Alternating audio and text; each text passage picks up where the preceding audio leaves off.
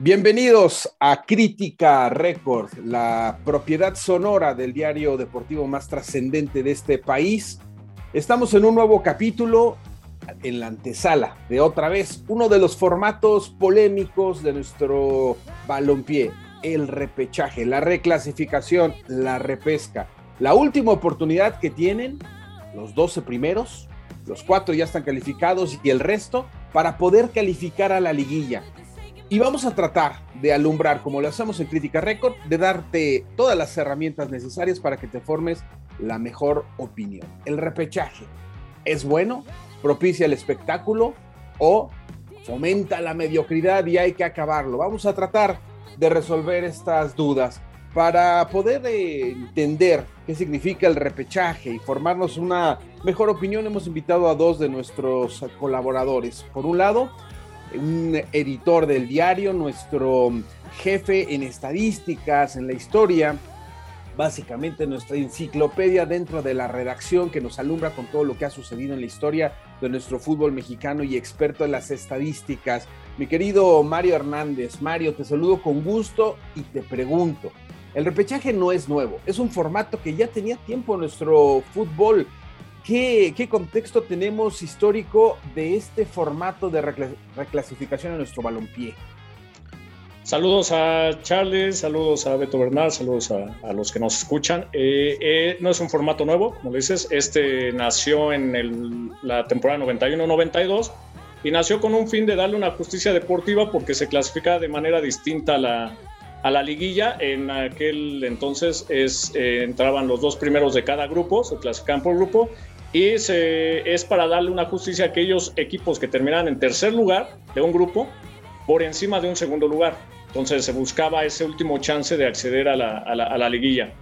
Sin embargo, yo les voy a decir para el final realmente cuántos equipos se han coronado en este formato y realmente ver si es justo, si se da la justicia deportiva o no, o fomenta la mediocridad.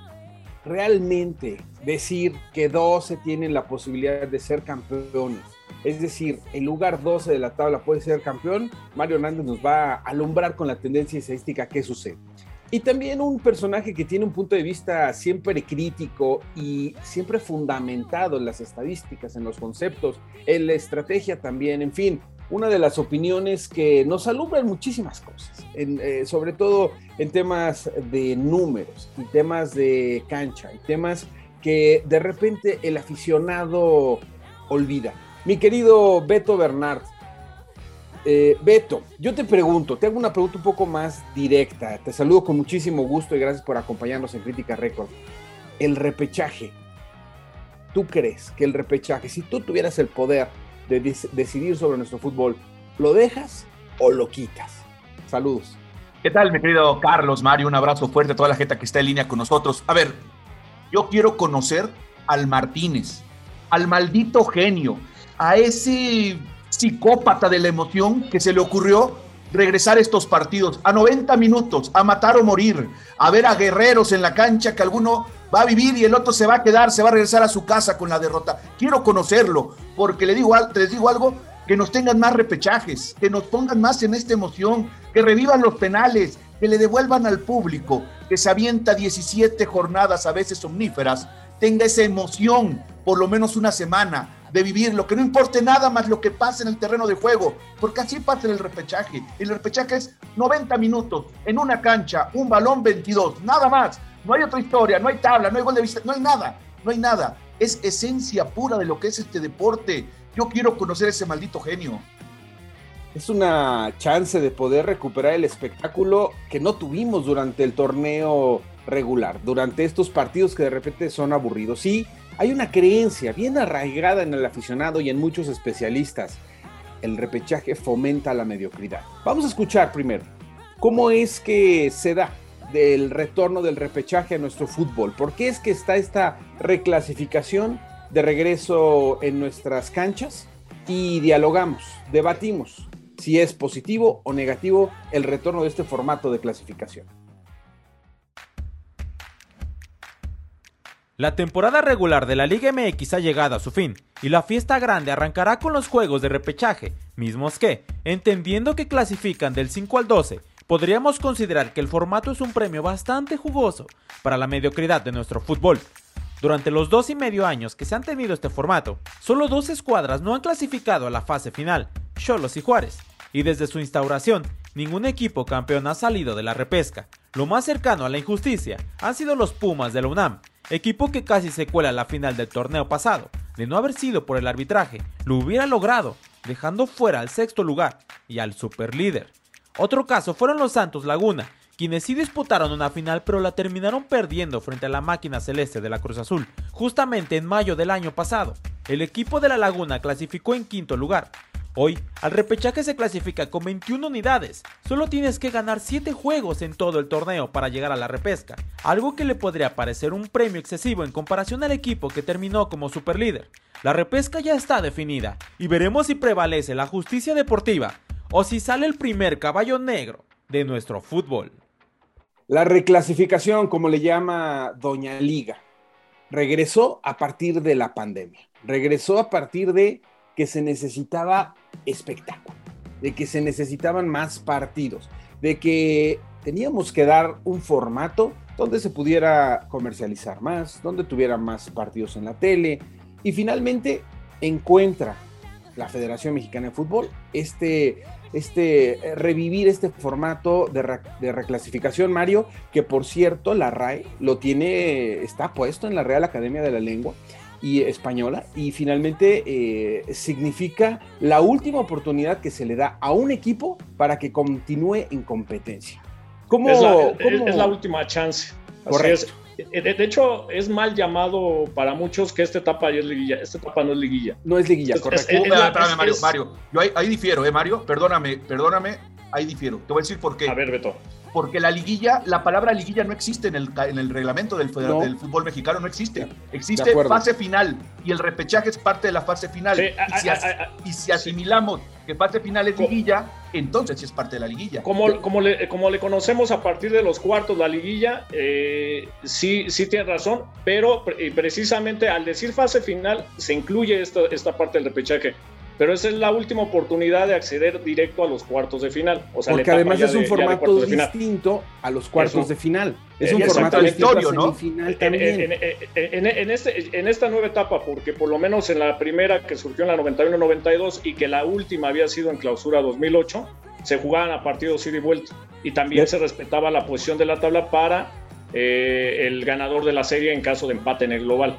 Les voy a poner un ejemplo les voy a poner un ejemplo para, tratar de definir esto que dice Beto y, esto que explica Mario, de si es parte de liguilla o no. Chivas solamente clasificado una vez a la liguilla en los últimos cuatro años, que fue cuando le ganó al América, de la mano de Bucetich. Pero Chivas sí llegó a repechaje. Chivas sí ha alcanzado esta nueva fase. Entonces, decimos que Chivas también calificó a repechaje con Marcelo Michele Año. Perdón, que calificó a liguilla. Yo creo que, no. Ahí, con Mario nomás aclaro, digo, Mario, no es, no era, no es, digamos, no es contradecirte, pero sí es contradictorio el reglamento, porque lógicamente cuando hablas de reclasificación, habla de un último acomodo de cara al siguiente paso de la competencia. Pero en el reglamento ya lo pone dentro de la siguiente etapa, o sea, eso es, muy contradictorio nuestro reglamento. el hecho de llamarle reclasificación te dice mucho. No es clasificación, es la reclasificación. Es decir, es un pre clasificación. Es, es una reclasificación, pero ya con algunos eliminados, porque obviamente en esa reclasificación ya no juegan, en este caso, cuatro equipos que están en esta fase. Entonces se, da el reacomodo para eh, darle, darle pie a la, siguiente, a la siguiente fase donde por cierto ya no propiamente, si somos estrictos en que la liguilla se clasifica del 1 al 8, obviamente ya para eh, esa nueva etapa ya no necesariamente pues, se respetan eh, el 1 al 8, ¿no? Puede estar eh, clasificado el número 12. Correcto. Ah, ahora, y nada más quería apuntar algo, Carlos. La reclasificación es un parche que se hizo a un sistema de competencia raro que teníamos de grupos, se le hace un parche y luego ese parche ha evolucionado, o sea, ha mutado la reclasificación a lo que vemos hoy, ¿no? O sea, ha sido un parche que ha ido tapando hoyos de injusticias deportivas que tenía el reglamento. Es que, es que eh, justamente cuando surge, es porque eh, a partir de esa temporada, la 91-92, habían antecedentes de equipos que terminaban en tercer lugar de grupo por encima de un segundo lugar, porque hay que recordar que en ese entonces se clasificaban los dos primeros de cada grupo. Eran, regularmente fueron cuatro grupos, en algunos torneos ya de hecho fueron tres grupos de seis equipos, y ahí era para darle esa, esa, esa margen de justicia deportiva a un tercer lugar que muchas veces le sacó hasta cinco o seis puntos a un segundo para tener ese último chance de jugarse un puesto hacia esa etapa de la es decir, grande. La sencilla habría sido jugar a tabla general y entonces sí, del 1 al, 4 y, no era del 5 al 8 son locales en el repechaje y del 9 al 12 eh. son finalmente visitantes en el repechaje. Exactamente. Pero el, espíritu, el espíritu era de justicia, Ese, eh, así surgió. De justicia, pero a partir de un acomodo sui generis, de una tabla repartida en grupos que no tenía ningún no, sentido. No, importaba la tabla al principio. Al final se acuerdan que los grupos se acomodaban según la tabla de porcentajes. Era el 1 como cabezas de serie, digamos, ¿no? El 1, el 2 y el 3. Y luego el 4, el 5, el 6 abajo, y luego el 7, el 8, el 9. Y así se iban acomodando los grupos. De acuerdo al tenía más anterior. que, que, darle un poco de sabor al, al, a la competencia de decir, bueno, si quedaste primero de grupo, calificas directo, si eres segundo, etcétera, pero no tenía ningún sentido deportivo ni, ni de justicia. Ya después se fueron acomodando las reglas para tratar de darle pues, esa coherencia deportiva que siempre exige una competencia de alto rendimiento. Ahora, Carlos, es en nuestro sui generis fútbol, que alguna vez pasará lo normal en nuestro fútbol, ¿no? Como lo ha sido el famoso mercado de piernas, como era de dividir en, cuatro, en cuatro grupos el torneo mexicano, el crear una reclasificación, el quitar y poner el gol de visitante, en fin, o sea, hemos tenido de todo en este sui generis fútbol que en un afán de querer, eh, no sé cómo llamarle, de querer impactar o de evolucionar, ha, terminado en intentos fallidos algunos. Yo creo que el repechaje después de 20 años apenas le atinaron a cómo tiene que ser. Ahora, este formato, Mario, el de la clasificación a único partido, a la mm, eh, que con el empate se van a penaltis, eso nunca había sucedido en nuestro fútbol. Ese sí es un formato. esa es la novedad. La novedad de la anterior etapa esta es el partido único. Antes era ida y vuelta y eh, no, no había penaltis porque también se tomaba el criterio que en un empate global se le daba la, prioridad al equipo mejor colocado en la tabla, en la tabla para, para acceder a, la, siguiente, eh, la siguiente etapa. Entonces, esa es una de las novedades, el partido único y los penaltis, que le ponen mucho, mucho sabor, mucho, mucho drama, obviamente, lo que le gusta al aficionado. Y este formato de repesca Beto también eh, se suma a lo que vamos a ver después en la liguilla, que es este tema que se eliminó de la visita, el gol de visita ya no cuenta, el gol de visita se ha eliminado y están tratando de darle un formato sin perder la parte de espectáculo, de que sea justo deportivamente para que los que hicieron más puntos durante el torneo regular terminen con, una, con un beneficio a la hora de eh, la fase final.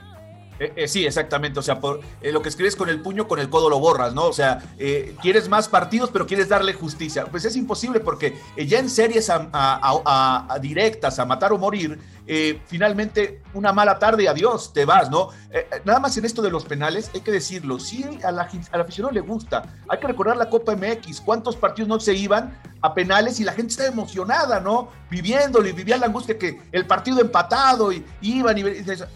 Pero los partidos de eliminación directa, Beto, porque acuérdate que ah, la Copa llegó a un formatito de eran tres en un grupo y avanzaban, etcétera. Eso se volvió muy aburrido. Los de eliminación directa, como estos de reclasificación, eran los sabrosos, eran los que prendían a la gente. Sí, sin duda, sin duda. O sea, y creo que este, este repechaje llegó. Ahora, ¿por qué llegó el repechaje? Cuando vino la pandemia, hubo una promesa de la Liga MX y la Federación para los tenedores de derechos. ¿Sabes qué? Te voy a compensar todo esto con un torneo más en tres años. Dices, ¿cómo voy a meter un torneo más en tres años? No cabe, no, digo, no dan los calendarios de fútbol. ¿Qué hicieron? Vamos a meter cuatro partidos extra cada seis meses y al final vas a tener 24. Normalmente son 17 jornadas más seis de liguilla son 23 juegos. ahí está el torneo extra de compensación por el tema de la pandemia y todo el déficit económico que se tuvo ahí está la explicación de por qué regresa el repechaje o cómo es que se acomoda el formato de la reclasificación ahora entendamos si es que realmente está cumpliendo su objetivo, realmente está funcionando para lo que fue creado y para lo que revivieron este formato de clasificación para encontrar al campeón del fútbol mexicano. Record.com.mx, ahora en Spotify. La reclasificación le da oportunidad entonces a 12 de que vayan en busca del título. Eh, mi querido Beto Bernard, ¿es real? en, qué, parte está tú que desarrollas esta columna de mitos y realidades a, partir de los números, de los conceptos? ¿Tú crees que es mito o es realidad el hecho de que la mediocridad se fomenta en nuestro fútbol a partir de que 12 tienen la posibilidad de ir por el título en esta fase final? Mira, yo quisiera dividirlo el tema, porque le da la oportunidad a 12 equipos, pero la probabilidad sigue siendo del, del, 1 al 5, el 6 no, ese, es el que descontamos, ¿no, Mario? El 6 ese lo descontamos como campeón, ¿no? Para, las posibilidades, ¿no? Eh, el 6 tiene un solo título en la historia si consideras eh, desde la 70-71. Del 1 al 5, del 1 al 5 realmente son los aspirantes al título. Les da una opción de ser candidatos, pero la probabilidad sigue siendo eh, menor. O sea, hay equipos con 8 derrotas que hoy pueden ser aspirantes al título, sí, suena mediocre pero también, te soy sincero, el octavo que tenga posibilidad de una liga de 18, ser campeón también es mediocre, o sea, también vamos a hacerlo, o sea, entendamos que el romanticismo de la justicia deportiva tiene que quedar de lado ante la necesidad de la gente de consumir un espectáculo. Volvimos a tener un torneo con 2.5 goles en promedio por partido, o sea, seguimos bajos en el promedio, ya quedó lejos aquel fútbol mexicano de tres goles, o sea, vamos a hablar o vamos, vamos a dejar el romanticismo. Y mira que yo soy un enamorado de las formas, pero creo que también si no evolucionas, te extingues. Y creo que eso es el momento. Entonces, le da la posibilidad, pero no, no tienen probabilidad. Nuestro eh, formato de, eliminación, Mario, em, nos ha entregado campeones con historias fabulosas, sobre todo cuando saben jugar bien las liguillas, cuando son equipos eh, que de repente tienen un, cierto grado de fortuna y también de jugar bien en la cancha y también de aprovechar las bondades del, formato de, clasificación y de eliminación para poder encontrar al campeón. ¿Tú crees que si regresáramos o si recuperáramos esta esencia de los torneos, que son solamente a puntos, como los europeos, nuestra tabla de campeones y nuestra calidad de fútbol cambiaría? ¿Sería mejor nuestro fútbol si regresáramos a ese formato que te entrega la corona a partir de los puntos que hace? No, no, no lo veo así, no necesariamente creo que aumente la, calidad. Eh, como bien dice Beto y lo sustenta la probabilidad, eh, solamente tienen posibilidades prácticamente de campeonar en México el 1, el 2 y el 3, eso le da también un, sabor distinto. No creo que es la parte sui generis de nuestra liga que la hace distinta porque el hecho de que sea puntos, como en Europa, no necesariamente la, hace una liga competitiva porque se convierte muchas veces en, títulos de 10 años consecutivos como el Bayern. Entonces yo no, no creo, o sea, eh, hay un equipo dominante, pero a nivel liga no creo que, aumente el nivel. No, no lo veo así. Oye, aquí nomás una cosa, no nos hagamos todos de aquí nos tocaron los torneos largos. A ver, no nos digamos mentiras entre nosotros. Todos vivimos los torneos largos. Digo, las entradas. Sí, lo que no vivimos de todo fue el título, aquellos en aquella etapa donde sí se coronaba el, líder de, la tabla, ¿no? Ya prácticamente todos nosotros nos, tocó la, época donde estaba la, esta fase final. A mí ya me tocó trabajar en los últimos torneos largos, de la jornada 12, 10, 12 a la 22, 20 no pasaba nada, señores, ¿eh? Se volvió un tedio impresionante, no pasaba absolutamente nada. El torneo corto le metió vértigo, le metió... Y una diferencia con Europa. En Europa, hasta el quinto, sexto, pelean por meterse en una UEFA, en una Champions. Acá en México, ¿qué, ¿por qué competiríamos? O sea, ¿por qué iría al quinto lugar? Acabas de, acabas de tocar un punto, Beto, que yo creo que la mayoría de aficionados no repara, y es que el fútbol mexicano, con todas sus defectos. Una de sus grandes virtudes es que es innovador, o por lo menos piensa en el espectáculo. Los torneos cortos se instauraron, instauraron en 96, ¿no? O sea, ya tenemos un rato con este tema de, torneos eh, divididos a la mitad para no hacerlos tan cansados y tan monótonos. La liguilla fue... ¿Qué año fue? La 70-71. Ok.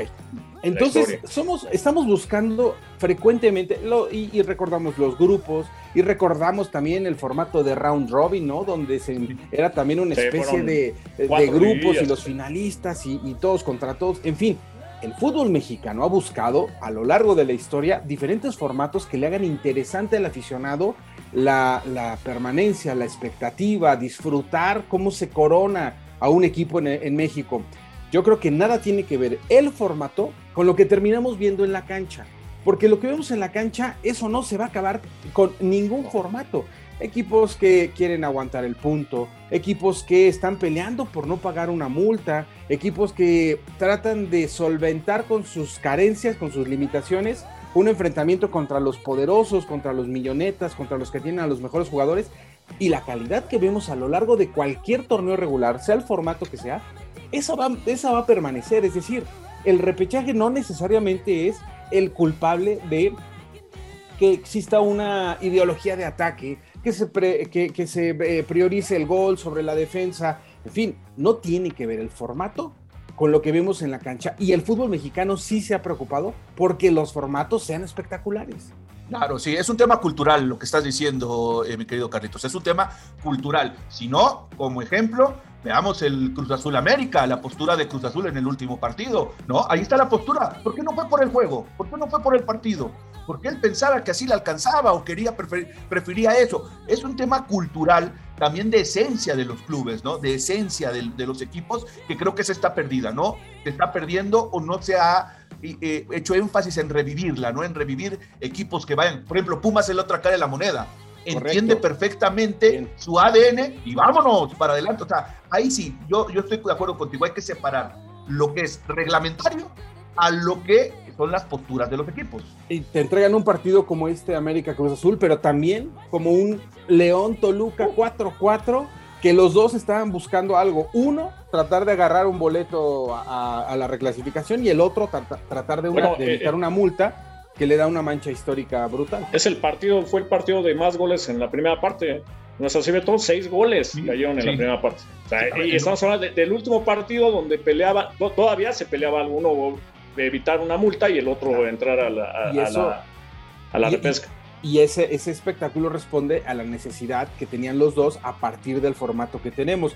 Escuchemos a una de las voces más críticas que han tenido este nuevo formato del repechaje, alguien que pues que no le parece cómo está hecho el formato y que tiene una larga experiencia eh, en las canchas, en los micrófonos del fútbol mexicano, colaborador de récord del querido Cristian Martinoli, que nos va a decir por qué, o más bien, qué le parece que esté el repechaje de regreso en nuestro fútbol mexicano.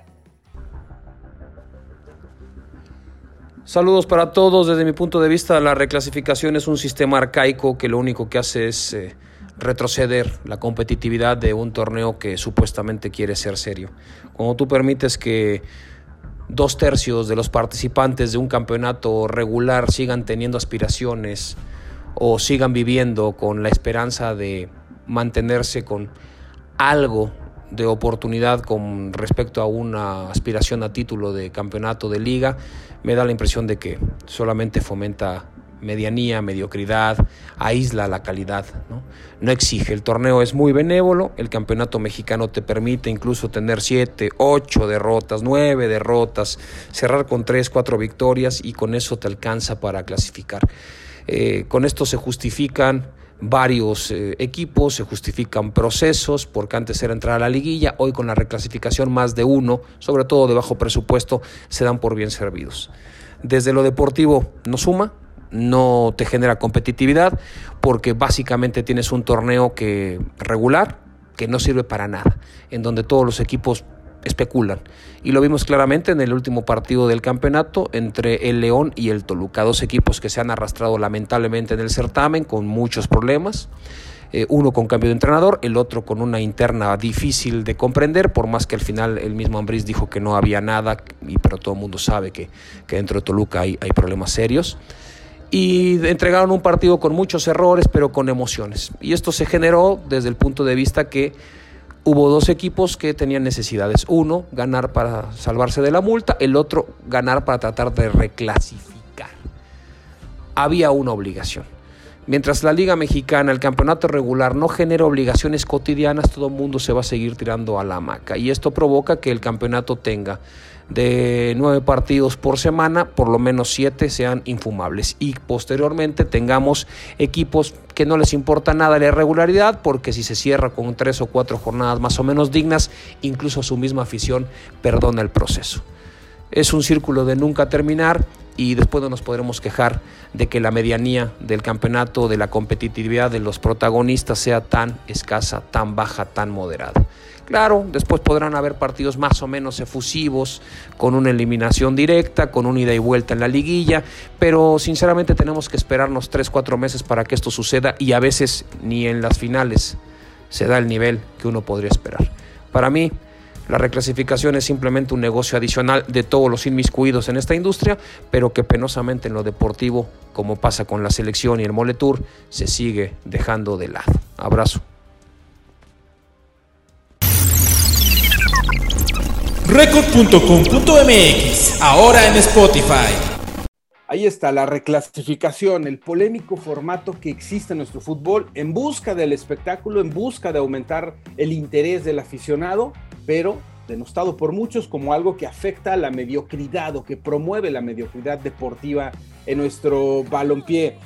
Mario, tú tienes la respuesta, tú tienes, eh, nos vas a iluminar, tú tienes la lámpara que nos va a iluminar y que nos va a decir realmente cuál es la tendencia según los campeones de nuestro balompié a partir de este formato. Realmente salen del repechaje, realmente la reclasificación ayuda a alguien, a un lugar 12 para poder coronarse en el fútbol mexicano. ¿Cómo está la tendencia de campeones en nuestro balompié a partir de que se crean estos formatos de eliminación, Mario? La tendencia es que no ayuda, no ayuda a campeonarse a los que entran vía, vía repesca. Eh, esta va a ser la fase de repesca número 24 en la historia. De las 23 anteriores solo ha habido tres campeones, que es este Pachuca en el invierno 99. Pachuca ahí fue campeón como lugar 7 de la general, aunque entró vía repesca. Morelia en el invierno 2000, que entró como 5. Ahí sí fue su justicia deportiva porque había quedado por encima de un segundo lugar eh, que se clasificaba a grupos, y Chivas en el Apertura 2006, que fue octavo lugar. Esos son los únicos tres campeones en 23 fases de repesca. 23 campeones vía repesca que llegaron, a, que llegaron al título.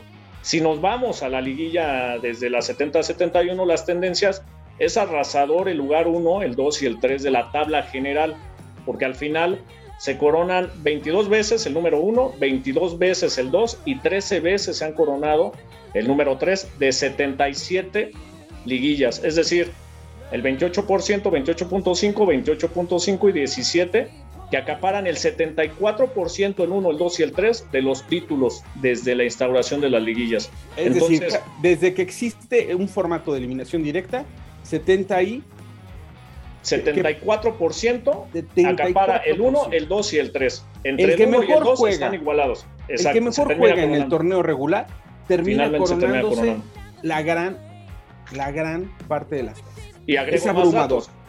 Todas las posiciones del 1 al 10 se han coronado por lo menos alguna vez. O sea, nunca se ha coronado un lugar 11 ni un lugar 12, que esta es la oportunidad a través de la, la segunda etapa, la segunda fase o el nuevo formato de esta repesca que le da oportunidad al 11 o al 12 de ser campeones. Entonces, pero anteriormente, del 1 al 10 por lo menos ha habido un campeón, el 1 22 veces, el 2 22, el 3 13, el 4 6 veces, el 5 5 veces, el 6 una vez, es dato curioso, es América nada más, el 7 una vez, el 8, que vendría siendo el, el último pasajero si la, la clasificación fuera del 1 al 8, tiene más veces coronándose 5 que el 6 y el 7. El 9 una vez y el 10, que es la peor posición, una vez. Es, Entonces, el 11 y el 12 ahora sería, sería nuevo, ¿no? Pero es una tendencia, sea como sea el formato de competencia, la justicia deportiva, hay una tendencia que premia al que juega mejor durante el torneo. A, final de cuentas, sí hay una recompensa. Se ¿no? Se termina imponiendo esta, esta, esta balanza deportiva, Beto, eh, y yo creo que con el formato que tenemos ahora de liguilla, donde vas a premiar al que está arriba en la tabla quitándole los goles de visita, y si empatas en el global, tú eres el que avanza, yo estoy convencido que esa tendencia se va a ratificar durante los siguientes años. Claro, sí, eh, tienen que ser eh, accidentes literales para que uno de abajo eh, vaya eliminando, ¿no? Generalmente el que está arriba mantiene la tendencia de juego ya, y a 180 minutos es muy difícil echarlo, hablando de la liguilla ya después de los cuartos. Y en la reclasificación, en la reclasificación sí aplica en el fútbol como en la vida, todo es de momento. ¿no? Y algunos llegan más enrachados. Les quería contar una anécdota, ahorita me, me volvió a la memoria, ahorita que Mario estaba recordando los que vinieron campeones del repechaje. A mí como reportero me tocó cubrir a Morelia aquella vez que fue campeón del repechaje. Iba a jugar eh, y te digo algo, yo llevé una maleta para dos días nada más. ¿Por qué? Porque nada más era hacerlo, iban, me acuerdo, a Tec, y ustedes iban con los tecos, no, pues ya esto se acabó, listo, vámonos, el equipo venía mal, había calificado de último. Bueno, ¿qué decirles? Me tuvieron que mandar dos maletas porque me quedé hasta la final en Toluca, hasta que terminó en Toluca. O sea, de estas anécdotas que yo iba por dos días. y te quedaste al festejo, Beto, no me, digas. Me quedé tres semanas y de, Toluca iba regresando a Morelia y terminé casi un mes. Es que aquel, que sale de repechaje tiene al final siete partidos que encarar. es decir, tiene una trayectoria mucho más larga que aquel que ya clasificó directo. Y encima terminas de visitante todas las series. ¿Quién? Es un, es un cuento de Cenicienta, aquel que logre coronarse a partir de la, del repechaje. Porque tuviste que remar contra todo, contra las peores condiciones en la fase final. Y el que ha estado más cerca de, acceder al título en esta etapa es Santos, al llegar a la final contra la que perdió contra Cruz Azul. O sea, eh, en esta nueva etapa es el, que, el equipo que va de repesca que más lejos ha llegado. Los demás se han quedado máximo en semifinales. El equipo más beneficiado de esta segunda etapa, ¿quién creen que sea? Chivas. De los, exacto, de Chivas. O sea, Chivas eh, de los grandes es el equipo más beneficiado con, con, esta nueva, con este nuevo formato. Chivas tiene tres reclasificaciones y en algunas llegando por debajo, en, dos llegando por debajo del 8, es decir, no hubiera accedido a, la liguilla si se hubiera mantenido la clasificación original. Yo por eso quiero conocer al Martínez yo quiero conocer al Martínez, porque nos hizo un David contra Goliat. Nos puso 90 minutos de intensidad, donde no importa nada más. Aquí no hay que voltear a ver la tabla, nada. Es todo, tú llegas al estadio, juegas y el que gana ve, ve, hacia dónde le toca y el que pierde se va a su casa. Por eso yo quiero conocer a este tipo. Y nada más para que nos demos idea de que o nos acostumbramos, o le entendemos, o vemos cómo lo mejoramos, porque esto no va a cambiar. Algún, algún director de selecciones nacionales en plena asamblea de dueños les dijo, miren, podemos volver a los torneos largos porque sería bueno para la selección, más tiempo, tendríamos microciclos, tendríamos planes de trabajo, podríamos hacer giras. Y un, un dueño le dijo, oiga, una pregunta, ¿cuántas liguillas tendríamos al, al año? Una. No, ¿por qué en lugar de pensar en un torneo largo, mejor no piensa cómo podemos tener tres liguillas en el año? Porque es lo que me deja. Claro, así es. Y por eso es que el repechaje, la reclasificación, este formato que permite a 12 soñar con que van a ser campeones, se va a quedar. Eh, mi Beto, la reclasificación no tiene cómo irse, es decir, es un formato que fue aprobado a partir de la pandemia, pero te, te vuelvo a preguntar lo que dijimos al inicio. Si estuviera en tu poder quitarla, cambiar el formato o mantenerla, ¿qué harías? Mantenerla. Mantenerlo me parece que se ha ido adaptando, la han ido perfeccionando. Yo nada más lo único que le cambiaría es involucrar de alguna forma los penales más todavía en los cuartos y en la semifinal. Alguna forma de involucrarlo. Para mí esos, esos últimos minutos donde el corazón está a mil por hora, donde estás puños apretados, donde ya no sabes de dónde quedó tu cerveza, son fantásticos, son fenomenales, quedan en la memoria. Es lo único que yo le ajustaría, pero de ahí en fuera la liguilla me parece algo espectacular. Con y que si mediocre, eh, también, nunca pasa eso. es nuestro fútbol, no tiene que ver con el formato, es parte de nuestro fútbol. Y, y, mi querido Mario, ¿tú qué le cambiarías al formato de clasificación para encontrar al, al campeón. ¿Le harías alguna modificación? ¿Le sugieres algo a Doña Federación para poder cambiar ya a Doña Liga el formato de encontrar al rey del fútbol mexicano?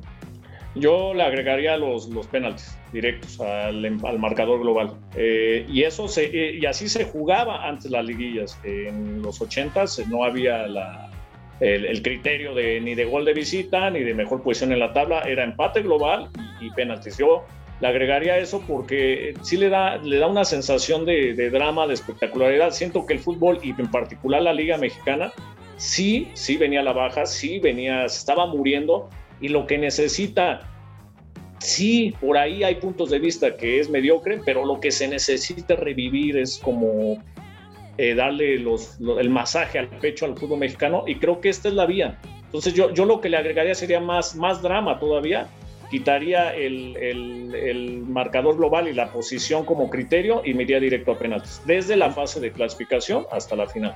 Ahí está. Y eh, por último, Beto, tus favoritos para esta reclasificación del fin de semana. Me parece que van a avanzar los cuatro, del 5 al 8 van a avanzar. O sea, yo veo a Puebla, a Chivas, Monterrey y Cruz Azul en la siguiente ronda. Así veo a los cuatro. No, no veo como los de abajo. Yo eh, nada más veo, veo igual a los de los de arriba, veo a tres. Necaxa es al que, al que veo de los de abajo que, que se encima Cruz Azul.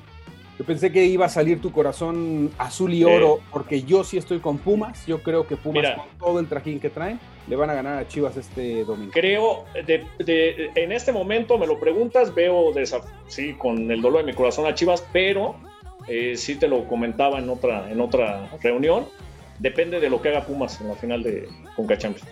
Como se, si pierde va a venir cabizbajo y si la gana va a llegar con el confeti en la cabeza. O sea, como sea. Pumas son increíbles. Pero ese confeti, creo que le da más el confeti que, que lleguen cabizbajos. ¿eh? O sea, yo creo que si Pumas pierde la final de Conca no va a llegar este, derrotado. Pero si es campeón, pues en una de esas ya se sueltan y, y sacan a Chivas.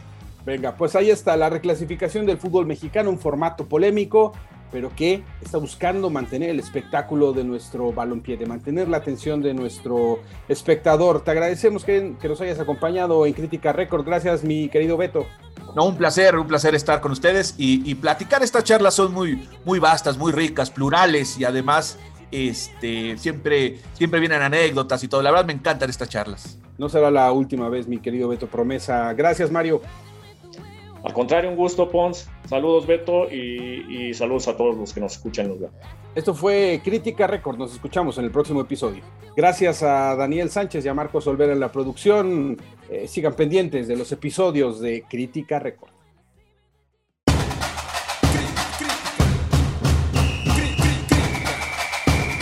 Crítica Record.